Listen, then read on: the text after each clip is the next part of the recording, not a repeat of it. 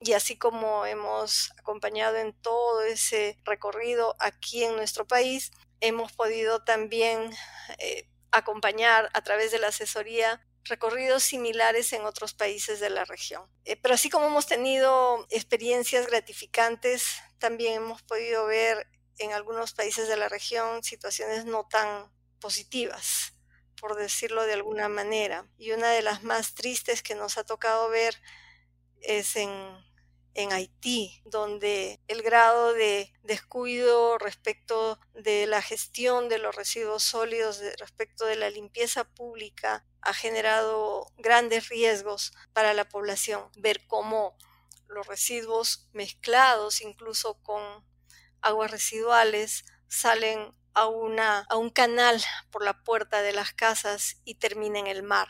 ¿no? Residuos sólidos mezclados con... ese solamente nos demuestra que hay mucho, mucho por trabajar todavía en los países de la región sobre este tema y no solo allí, sino también en nuestro país. Es ingeniera química por la Universidad Nacional Mayor de San Marcos. Tiene una maestría en control de la contaminación ambiental por la Universidad de Leeds en el Reino Unido.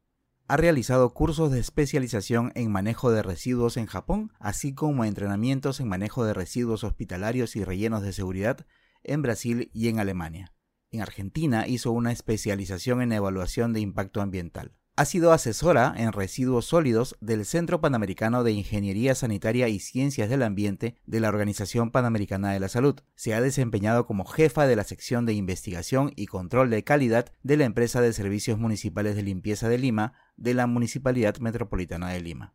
Es docente de la carrera de Ingeniería Ambiental de la Universidad de Ingeniería y Tecnología UTEC. Su nombre es Gladys Monge Talavera y este es el episodio 27 de Mentes Peruanas.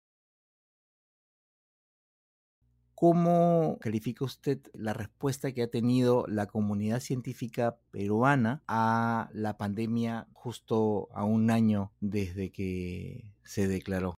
Es una situación bastante difícil en la que estamos viviendo ahora y en particular en el tema en el que yo me desempeño, la respuesta ha sido también complicada porque de pronto hemos empezado a generar residuos que antes no existían en tal magnitud. Eh, antes no utilizábamos mascarillas y ahora es muy común, como todos sabemos, y es obligatorio usarlas.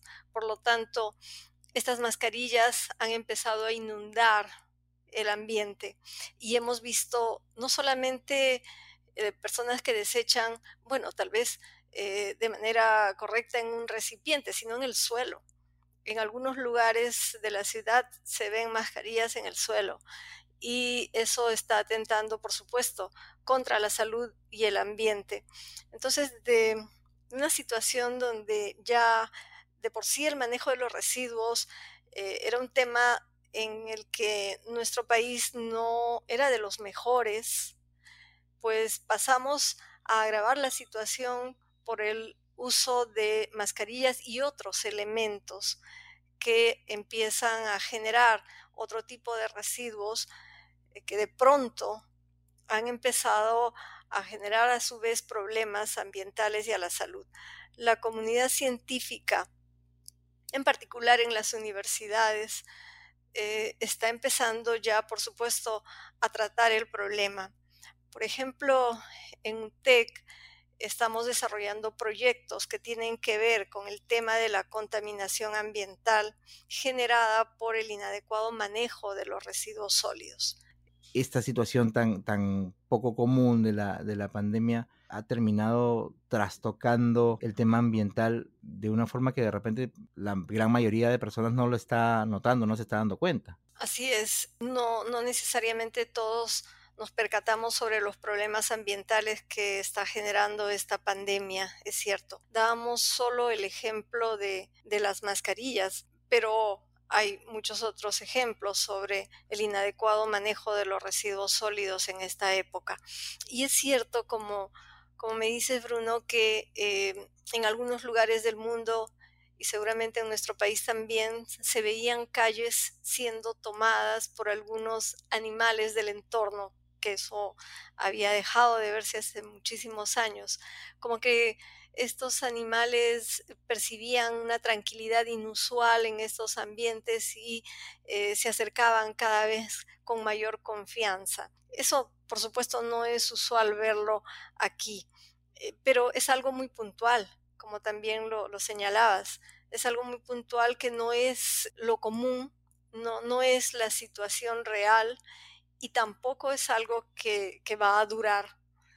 Es como que, claro, el planeta eh, se tomó un respiro, pero el ser humano sigue allí, seguimos poblando en el planeta, seguimos eh, generando residuos, eso no ha parado.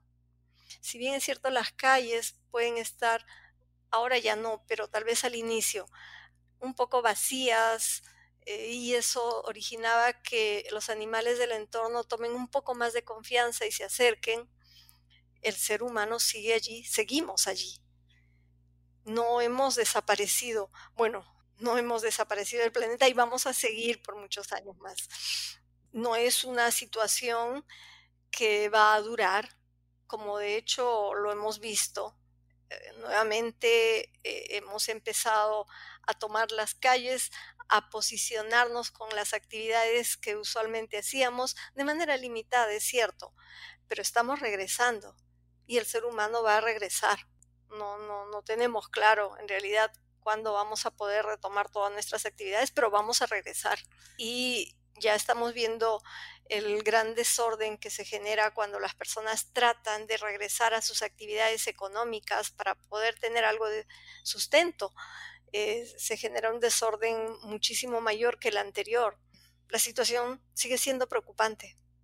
Creo que también, por el otro lado, felizmente no todo ha sido negativo, sino que también mucha gente ha caído en cuenta en la situación en la que estábamos y ha tratado de atajar este, este, este nuevo tipo de daño que se estaba haciendo al, al, medio ambiente. E incluso en las primeras semanas de la pandemia, cuando mucha gente se aburría y ya no tenía mucho que hacer, estas iniciativas de hazlo tú mismo en casa, etcétera, etcétera, hizo que muchas personas empezaran a optar también no solamente por, por ejemplo, desde aprender a segregar mejor sus residuos, sino hasta aprender técnicas para eh, reciclar mil cosas, de repente hasta para tener un, su propio pequeño biohuerto, hasta cómo de repente reutilizar mucho de, de, las cajas, de los cartones y de otro tipo de materiales que estaban acumulando a través de este nuevo consumo eh, vinculado con, con, la cuarentena y con la pandemia. Eso también ha, ha, sido, calculo que positivo y espero que probablemente sea una, unas actitudes que no solamente hayan se hayan generado por, por, por, esa situación tan extrema, sino que me parece, no sé de repente qué pensamiento tendrá usted, que sobre todo en los más jóvenes se ha, se ha instalado también como una nueva manera de, de vivir, sobre todo aquí en la ciudad. Sí, así es, Bruno, con, coincido con esa opinión tuya. Yo creo que los más jóvenes están tomando cada vez más conciencia sobre su papel en el ambiente, su papel en el planeta. Eh, tal vez eso no es algo que estuvo tan inculcado años atrás. En la escuela no nos enseñaron que los residuos tienen que ser separados en función de los tipos de residuos para poder reciclarlos. En la escuela en ningún curso nos tocaron ese tema. Eh, y bueno, no ha sido fácil cambiar, ni es todavía fácil cambiar para muchísimas personas. Tal vez en los más jóvenes ese concepto sí se viene posicionando con, con mayor fuerza cada vez. Posiblemente también la pandemia, como me dices, ha originado que, bueno, las personas encuentren otras formas de, de reusar, de reciclar eh, los residuos que generan pero confiamos en que eso se incremente, que eso crezca y que realmente sea algo que las personas llevamos como una costumbre y no necesariamente solo durante la pandemia. Eso tiene que ser una costumbre desde la casa, desde que desde que somos bebés, niños, incluso a alguien que recién empieza a caminar, se le puede enseñar y en la escuela debe de continuar eso. Eh, un niño come un, plátano, bueno, la cáscara va aquí, a este, a este recipiente. Eh, le damos un vaso de yogur, eh, una botellita de yogur. Eso no va en ese, en ese mismo tacho, eso va en este otro recipiente. Es decir, inculcar esa responsabilidad desde niños, desde la casa. Y si en casa no, no nos acostumbraron a separar, pues en la escuela. Y tenemos que impulsar esa costumbre desde las escuelas, desde el jardín de la infancia, la primaria, la secundaria, en todas las etapas de nuestra vida. Desde el jardín, como decíamos, este pequeño que a veces todavía ni siquiera camina, pero va al nido, eh, empieza a caminar, está en el jardín, enseñarle eso. En la primaria seguiremos enseñando otros conceptos. ¿Por qué separar? Porque esto sirve, porque este cartón se puede utilizar así, este plástico de otra forma. Y en la secundaria seguir avanzando con lo mismo, otros conceptos, por ejemplo, el generador es responsable de los residuos que genera y somos em, responsables también de pagar por el servicio que recibimos. Mucha gente no no quiere pagar por la limpieza pública. Entonces, nosotros como generadores tenemos que aprender que ese servicio de limpieza pública que recibimos cuesta y le cuesta a la municipalidad. ¿Y quién tiene que pagar? El generador, nada más el generador. Así como nosotros consumimos la luz, el agua, el teléfono y pagamos por esos servicios, la limpieza pública es otro servicio tan igual como los que acabo de mencionar. Y el generador, el usuario de ese servicio, es el que tiene que pagar. Lo menciono porque hay muchos lugares en el país donde la morosidad en el pago de este servicio es altísima. Acá en Lima hay distritos que llegan al 70% de morosidad en el pago de este arbitrio. Por lo tanto, ¿cómo una municipalidad puede sostener de manera adecuada el servicio de limpieza pública si el 70% de su población no paga por el servicio? Entonces, eso es algo que tenemos que inculcar, como decíamos, desde la niñez, desde la casa, en la escuela, y con diversos conceptos que van desde lo más simple de diferenciar lo orgánico, los restos de alimentos va aquí y los otros residuos, eh, residuos secos, residuos inorgánicos, digamos, va en, en este otro recipiente. Pero lo básico, desde casa, desde la escuela y continuar, eso no a todos nos han enseñado desde la escuela. Afortunadamente ahora sí las escuelas, muchas, están trabajando esos conceptos, pero a mi modo de ver debería de ser obligatorio en todas las escuelas, en todos los lugares del país. ¿Qué deberíamos exigirle nosotros a nuestros candidatos o en todo caso, en qué deberíamos fijarnos para tratar de elegir al mejor candidato eh, con respecto a las cosas que nos ofrece, pero desde el punto de vista del cuidado del medio ambiente? Es cierto, muy buena pregunta. Tendríamos que, por supuesto, conocer sus planes de trabajo y particularmente sus propuestas en el tema ambiental. ¿Qué es lo que van a abordar en el tema ambiental? ¿Cómo proponen resolver los grandes problemas ambientales de nuestro país? En nuestro campo, el tema de los residuos el manejo de los residuos sólidos, la limpieza pública, cómo generar conciencia en la población en este tema, comprometerse a trabajar de manera conjunta y de manera intersectorial, es decir, el sector educación tiene que trabajar este tema, el sector ambiente lo está haciendo, por supuesto que sí, e, está haciendo muchos esfuerzos para trabajar este tema, pero tenemos que unirnos, todos los sectores, todos los sectores, es que no hay una sola persona que, puede, que pueda decir, ese tema a mí no me toca porque yo no genero basura. Es que no hay nadie. El ser humano, por naturaleza, genera residuos desde que nace. Eso es una realidad. No lo sabe todavía, pero está generando residuos. Por lo tanto, ¿cómo no abordar este tema de manera intersectorial? ¿Qué propuestas tienen nuestros candidatos para resolver el problema?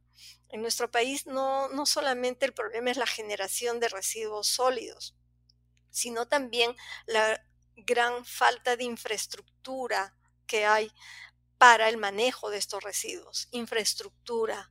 Nos referimos a plantas de eh, segregación, de reciclaje, eh, estaciones de transferencia, rellenos sanitarios, que son infraestructuras de disposición final de los residuos.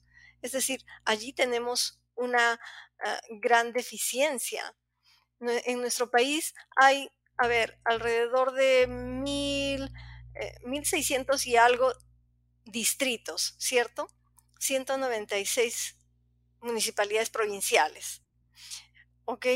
¿Cuántos rellenos sanitarios tenemos en el país? A la fecha, 56 rellenos sanitarios. Para no, son suficientes, obviamente. Absolutamente. Para cerca de 1.700 distritos, 56 rellenos sanitarios. Para 196 municipalidades provinciales, si siquiera, siquiera tuviéramos un relleno sanitario, una infraestructura de disposición final por cada provincia, que no es suficiente, por supuesto, pero siquiera uno por cada provincia deberíamos de tener 196. Hay, hay 196 municipalidades provinciales tenemos solamente 56 rellenos sanitarios a la fecha. Y muchos de ellos son pequeñitos, es decir, no se atiende a, una, a una gran cantidad de municipalidades distritales. Hay muchas más, eh, cerca al 80% de municipalidades distritales que no disponen sus residuos en un relleno sanitario, en una infraestructura de disposición final correcta. Solamente algo del 20% de municipalidades distritales disponen adecuadamente sus residuos en un relleno sanitario. Entonces, la situación es crítica ¿Qué propuestas tenemos para esto? Infraestructuras de disposición final. No tenemos suficientes en el país. Si por un lado está la educación, la conciencia ambiental, eh, sensibilizar a la población, concientizar a los niños desde, pequeños y, al adulto también, por supuesto, ¿por qué no? A todos.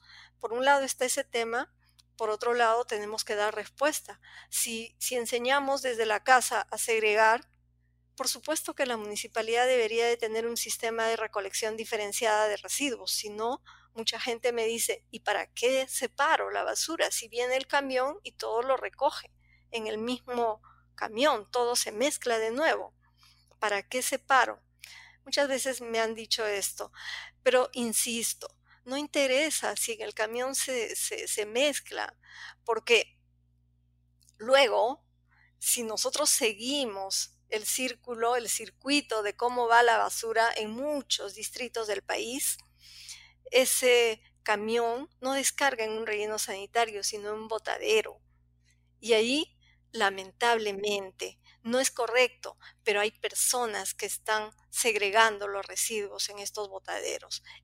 Eh, arriesgando su salud cada día, arriesgando su salud porque manipulan residuos mezclados con todo lo que nosotros, si no separamos, con todo lo que nosotros entregamos a la municipalidad, al camión de limpieza pública, em, residuos ya deteriorados, residuos tal vez peligrosos y ahora con mayor razón con el tema del COVID, mascarillas usadas que van al mismo tacho, mezclándose con plástico, papel, cartón, vidrio, latas, metales que podrían ser reciclables o reciclados y no lo son. En todo el camino de la limpieza pública, lamentablemente, hay una segregación informal. En algunos distritos no, en Lima hay muy poco, pero en el resto del país muchos distritos tienen servicios de limpieza pública en, donde se observa que el mismo personal de la recolección va separando en la ruta. Recogen los residuos, abren bolsas, van separando, guardan en algunas cajas o, en otros costales los residuos reciclables. Pero separan de dónde? De residuos mezclados. Yo sé que esa actividad no es correcta, separar durante la recolección, menos aún separar en el lugar de disposición final. Pero el poblador común desde su casa va a cambiar esa situación ahora? Mm, todavía no. Sí podemos ayudar a que cambie esa situación, podemos generar conciencia, sí, podemos generar presión para que nuestras autoridades respondan, sí. Pero en este momento, ¿qué puedo hacer? Separar en casa los residuos que generamos para poder ayudar a esa población en riesgo y disminuir precisamente los riesgos para su, para su, salud, porque si ya encuentran una bolsita con residuos correctamente separados, no tendrán que segregar de los residuos mezclados.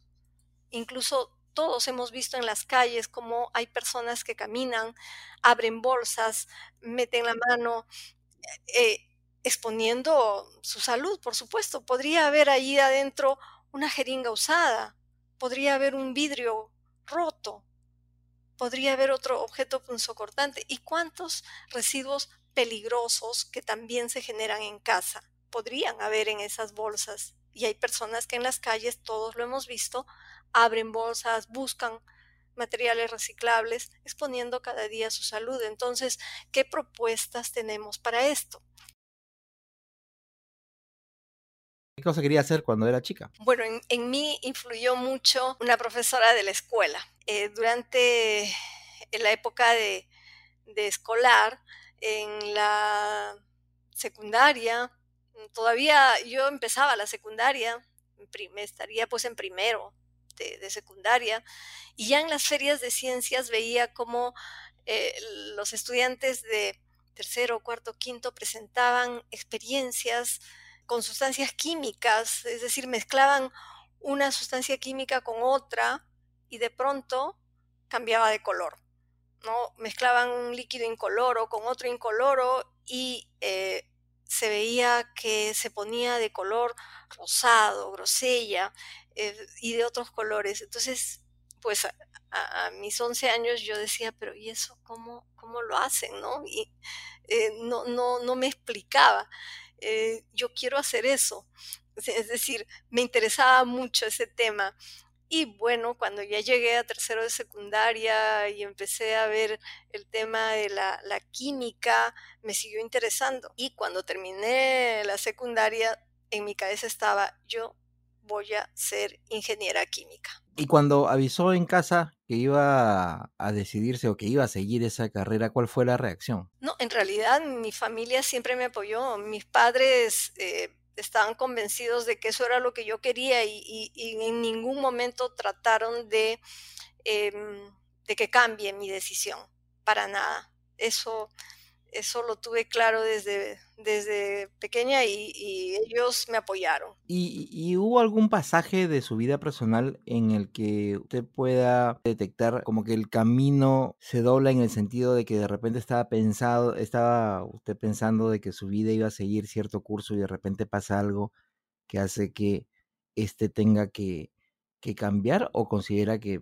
en todo caso su vida transcurrió como dentro de las expectativas que usted tenía? No, en realidad no todo marcha como uno lo ha planificado. Eh, si bien es cierto que mi interés siempre fue por la química y las ciencias y eso fue lo que yo estudié, al terminar la universidad, como todos, buscaba un tema de tesis. Entonces mi interés seguía siendo la industria, eh, trabajar en la industria, industria química, la producción, mejorar los sistemas de producción. Eh, y como todo estudiante que termina, busca también un lugar donde hacer la tesis. Mi objetivo era entrar a una industria. Entonces yo entraba, yo tocaba puertas de las industrias, en particular de las industrias de alimentos, porque tenía la, tenía la idea de, eh, pues, tenemos que generar energía de los residuos de alimentos que la industria genera en gran cantidad. ¿Qué hacen con eso? Eso se puede transformar en biogás. Hay que producir energía a partir de, esos residuos de alimentos. Entonces me fui a fábricas de jugos, eh, de conservas, de todas las fábricas que, que procesaban alimentos. Pues a todas el proyecto les parecía interesante pero no estaban interesadas en financiar una investigación en ese momento, como suele suceder. De esa manera alguien nos comentó, ah, pues incluso llegué a la municipalidad metropolitana de Lima y ahí nos comentaron, bueno, es que están, están empezando a desarrollar un proyecto sobre biogás en el Centro Panamericano de Ingeniería Sanitaria y Ciencias del Ambiente. Ah, bueno, me voy para allá. Y ahí fue que cambió todo, porque sí, hacían un proyecto sobre biogás, pero orientado a la recuperación del biogás de los rellenos sanitarios cosa que yo no pensaba trabajar. Yo pensaba trabajar en la industria, pensaba trabajar generando energía eh, a partir sí de residuos, pero de la industria. De pronto me encuentro haciendo prácticas recién egresada en un proyecto que tenía que ver con disposición final de residuos, cosa que no, yo no había pensado hacer en mi vida. Eh, y eso pues sí generó un cambio en la orientación profesional, porque empecé a, practicar en este proyecto que evaluaba la generación de gases y lixiviados de los sitios de disposición final en Lima, de sitios no controlados finalmente de disposición final. Eh, el, gas metano que escapa a través de la superficie del suelo sin control, generando contaminación porque es un gas de efecto invernadero bastante más potente que el dióxido de carbono y de eso trataba la investigación. Los gases que generaban estos sitios de disposición final y que no eran adecuadamente manejados y a la vez los líquidos que percolaban a través de, de los residuos y que también generaban la contaminación del suelo, del posible curso de agua subterránea. Y bueno, eso cambió totalmente mi orientación. A partir de ese momento, empecé a trabajar cada vez más en el tema de eh, la limpieza pública, el manejo de los residuos, las infraestructuras. Y es cierto que no fue fácil porque uno de los primeros trabajos que tuve precisamente fue en los rellenos sanitarios de Lima. Y bueno, allí, eh, después de esta investigación que desarrollamos en el Centro Panamericano de Ingeniería Sanitaria y Ciencias del Ambiente, eh, mm, no, me contrataron pues en la Municipalidad Metropolitana de Lima para continuar trabajando el tema, porque teníamos equipos para medir gases, concentraciones y eso. Y empecé a trabajar para la Municipalidad Metropolitana, ya en los rellenos sanitarios. Entonces allí la situación pues fue más complicada al principio porque era la primera mujer que trabajaba en un relleno sanitario en la municipalidad metropolitana. Los trabajadores, los obreros, no, estaban acostumbrados a que vaya alguien a supervisar el trabajo, más aún cuando cumplíamos rondas nocturnas donde nos desplazábamos eh, del norte al sur del país verificando el trabajo en los rellenos sanitarios. Eh, entonces, pues era al principio difícil porque no, no, no era común eso.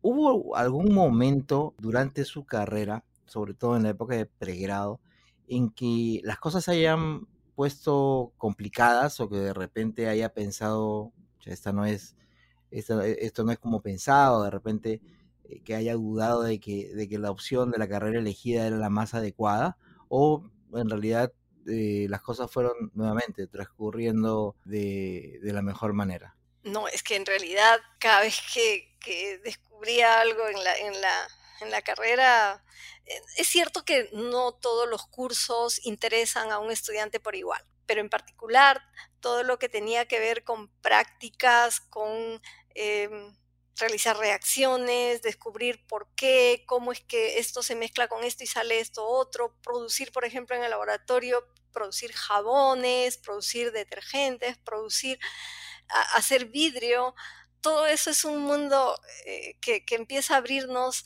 un poco más los ojos hacia la industria. Y eh, durante esos años universitarios, en verdad, no, no, no hubo un momento en que yo haya dicho, mejor hubiera estudiado otra carrera. A pesar de que en verdad me, me interesa muchísimo, por ejemplo, la literatura, pero bueno, es que eso no es con no, se contrapone a los estudios de ciencias, ¿no? Para nada. Y, sí, me interesa muchísimo la literatura, me encanta la poesía, me encantan las novelas. Em, de hecho, en lugar de en lugar de, estar conversando, por ejemplo, en las visitas que hacíamos eh, con mi familia, a tíos, tías, yo solía sentarme en un sitio a, a ponerme a leer. Entonces sí, sí, me dediqué a la ciencia, sí, pero es que eso no se contrapone con la literatura, ¿no? ¿Ha habido alguna otra, algún otro pasaje en el que de repente haya considerado que las cosas este, no, no, no salieron como se planeó o en todo caso se pusieron mucho más complicadas? Más complicadas. Eh, bueno, no, pasajes dentro de la el ejercicio profesional, más complicadas que eso, no podría decir, porque al principio sí fue difícil por los trabajadores, eh, todos hombres, pero luego incluso fuimos, fui residente, ingeniero residente de un relleno sanitario y eh, también era la primera vez que una mujer era ingeniera residente de un relleno sanitario. Eh, claro, sí, ahí sí, sí es cierto, fue difícil. Fue difícil porque era muchas horas en un sitio alejado y sin tener acceso a, a servicios. Este, no tener, eh, como los rellenos sanitarios están en lugares alejados, uno no es que sale a la esquina a comprar algo si es, si es que te olvidaste o si necesitas algo, no puedes, no hay nada alrededor. Entonces sí, claro, fue, fue complicado en algo ese, ese periodo.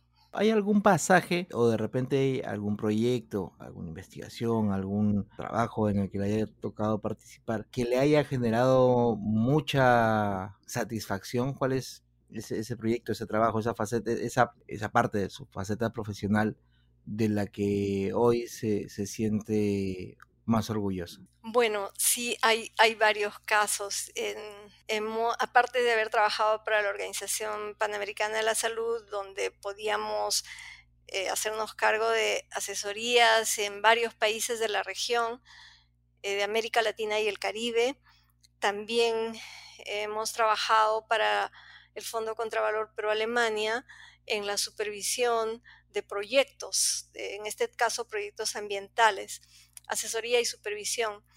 Y ha sido muy satisfactorio ver cómo eh, los proyectos que han sido formulados los hemos acompañado desde su formulación, desde que los equipos empezaban a diseñar toda la infraestructura, a diseñar el servicio de atención al, al poblador, desde el barrido, recolección, todo, todo el ciclo del, manejo de los residuos, incluyendo plantas de reciclaje. Eh, segregación de residuos, aprovechamiento de residuos orgánicos a través del compostaje, la instalación de plantas de compost y lombricultura, eh, haber estado desde el diseño mismo, desde la concepción del proyecto con los equipos técnicos de cada municipalidad, haberlos acompañado en la formulación del expediente técnico, acompañarlos en la solicitud de los permisos, autorizaciones necesarias con las entidades estatales a cargo de opinar sobre esos proyectos y luego haberlos visto ya construyendo la infraestructura, eh, con la población acompañando a sus autoridades en la inauguración de la infraestructura. Ha sido todo un camino largo, pero, pero muy satisfactorio ver cómo todos esos proyectos que acompañamos desde el inicio, proyectos seleccionados, claro, porque estuvimos desde que eh, postularon muchas municipalidades y de ellas se seleccionaron un grupo para las que habían formulado mejor el proyecto para eh, su, su ejecución. Entonces, haberlos visto desde el inicio y haber participado como asesores en la formulación y luego en la supervisión hasta pues ver la infraestructura funcionando es algo satisfactorio también. ¿Cómo ve su futuro profesional? Bueno, me gustaría continuar apoyando el desarrollo de proyectos que mejoren la calidad de vida de los pobladores de nuestro país, eh, seguir seguir trabajando en el tema de las infraestructuras que tanto nos hace falta, seguir trabajando en principio en la sensibilización de la población, ayudar a que en verdad se implementen en todas las entidades y no solo incluso en educación, sino de manera transversal, para que nuestro país eh, supere esta, esta situación donde los generadores pensamos que no, no, no somos responsables de la basura que generamos, que la responsable es la municipalidad. Eso no es así. El responsable es el generador.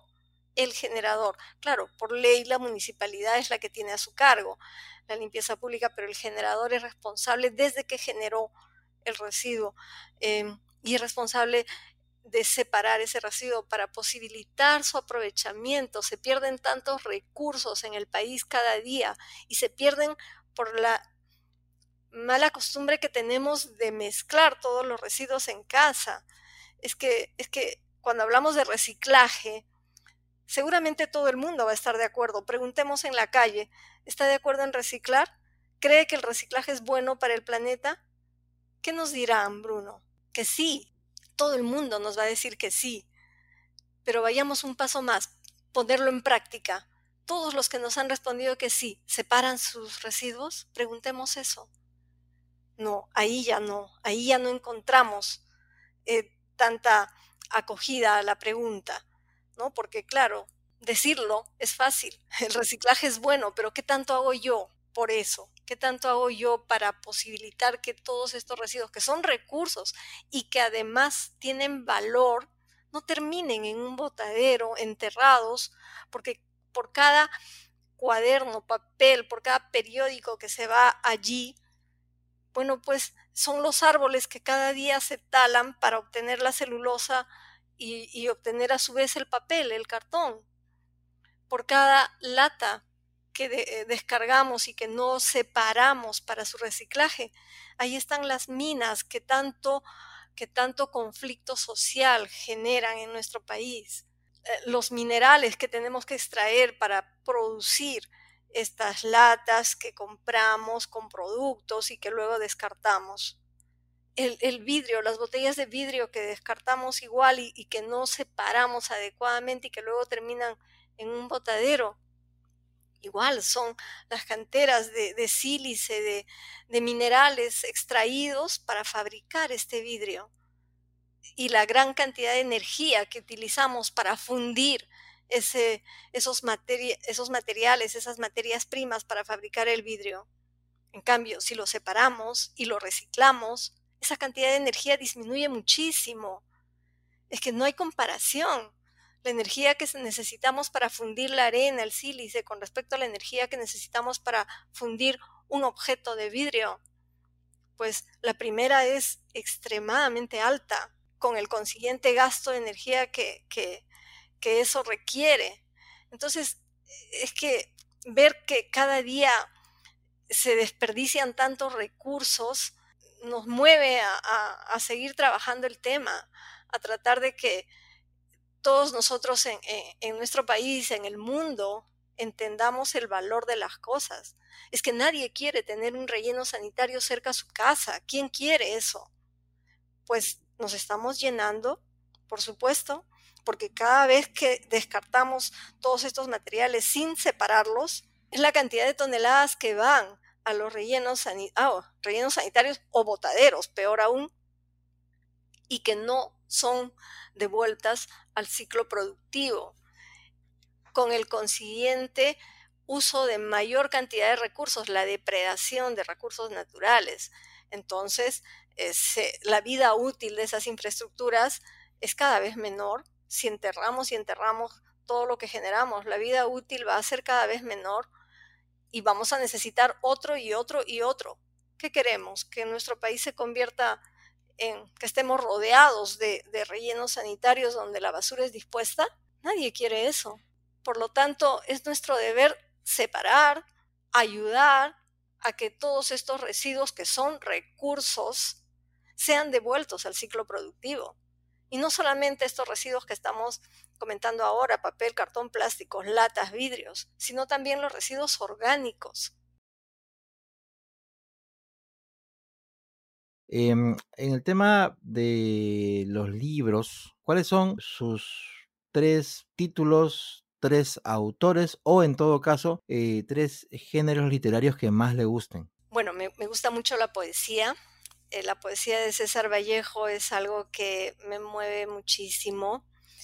Es decir, eh, a mi hermano Miguel, por ejemplo, su poema, y bueno, Los dados eternos, es que, es que uno no puede leer estos poemas sin, sin que, que algo se mueva adentro. La poesía de Vallejo me, me gusta muchísimo. La poesía de Benedetti también. Sus versos sencillos son increíbles. Es decir, uno puede, sonreír con un pequeño verso de Benedetti. Y en novelas, pues eh, uno de los novelistas que, que me gustó muchísimo es Dumas. Em, el Conde de Montecristo, por ejemplo, es una novela que me tuvo pegada a la silla por días, es decir, solo me levantaba para, bueno, uno tiene que vivir, claro, eh, pero es decir, la historia es tan apasionante que uno no puede levantarse, es decir, tú quieres seguir, seguir, seguir leyendo para ver qué sigue pasando. Otra novela que me atrapó así de esa manera fue eh, Cien años de soledad, otra que, bueno, uno no puede dejar de, leer. Eh, y bueno, eh, las, algunas de las novelas también de, de Vargas Llosa, y en general, eso, la lectura. Me gustan mucho las novelas y las, ah, y las poesías. Y en cuanto al tema de, de, la música, ¿cuáles son los, los ritmos, los géneros, los grupos o los cantantes que más le gustan? Es verdad, muy variado, ¿eh? no es que tengas un, un solo género. Me gusta muchísimo la música peruana en principio. Me gusta muchísimo la marinera. En particular tenemos amigos que, con los que nos juntamos y escuchamos marineras y nos ponemos a, bailar marineras. Mis amigos lo hacen muy bien. Mis amigos han participado en concursos de marinera. Entonces yo feliz con ellos aprendo. Me encanta la marinera. Me encanta, por supuesto, el vals peruano. Es decir, eh, y, y, claro, también la música andina, la, lo, los, las zampoñas, lo, los sicuris, los sicumorenos. Me gusta muchísimo eh, y por qué no los, los guaynos, es decir, la música peruana eh, me gusta mucho. Y bueno, todo en su contexto, ¿no? Porque también podemos hablar de, de, otro tipo de música. En su momento el rock, la música, el rock clásico, los, los Beatles, que son clasiquísimos, ¿no? Eh, y otros. Y con respecto a las películas, a las series, ¿cuáles son las que más le llaman la atención o en todo caso las que con las que más se ha enganchado en los últimos en los últimos tiempos? De las series, bueno, una de las que me gustó mucho es ER, me gusta y, y la sigo viendo. ¿Cómo quisiera que la recuerden? Oh, como quisiera que me recuerden, en verdad no tengo un modelo, lo único que, que quisiera es que no ser recordada por algo que no que haya hecho mal a las personas eso eso quisiera que no sea que no sea así. Sí como alguien que eh, sigue trabajando por el bien de, del país en principio en el tema ambiental y ojalá que nos unamos muchísimos yo sé que sí. Alguien con sensibilidad ambiental sensibilidad al ser humano. Este fue el episodio 27 de Mentes Peruanas, una serie de podcast producidas por el diario El Comercio para conocer un poco más a fondo a las figuras representativas de la escena científica nacional. Mi nombre es Bruno Ortiz, gracias por escucharnos.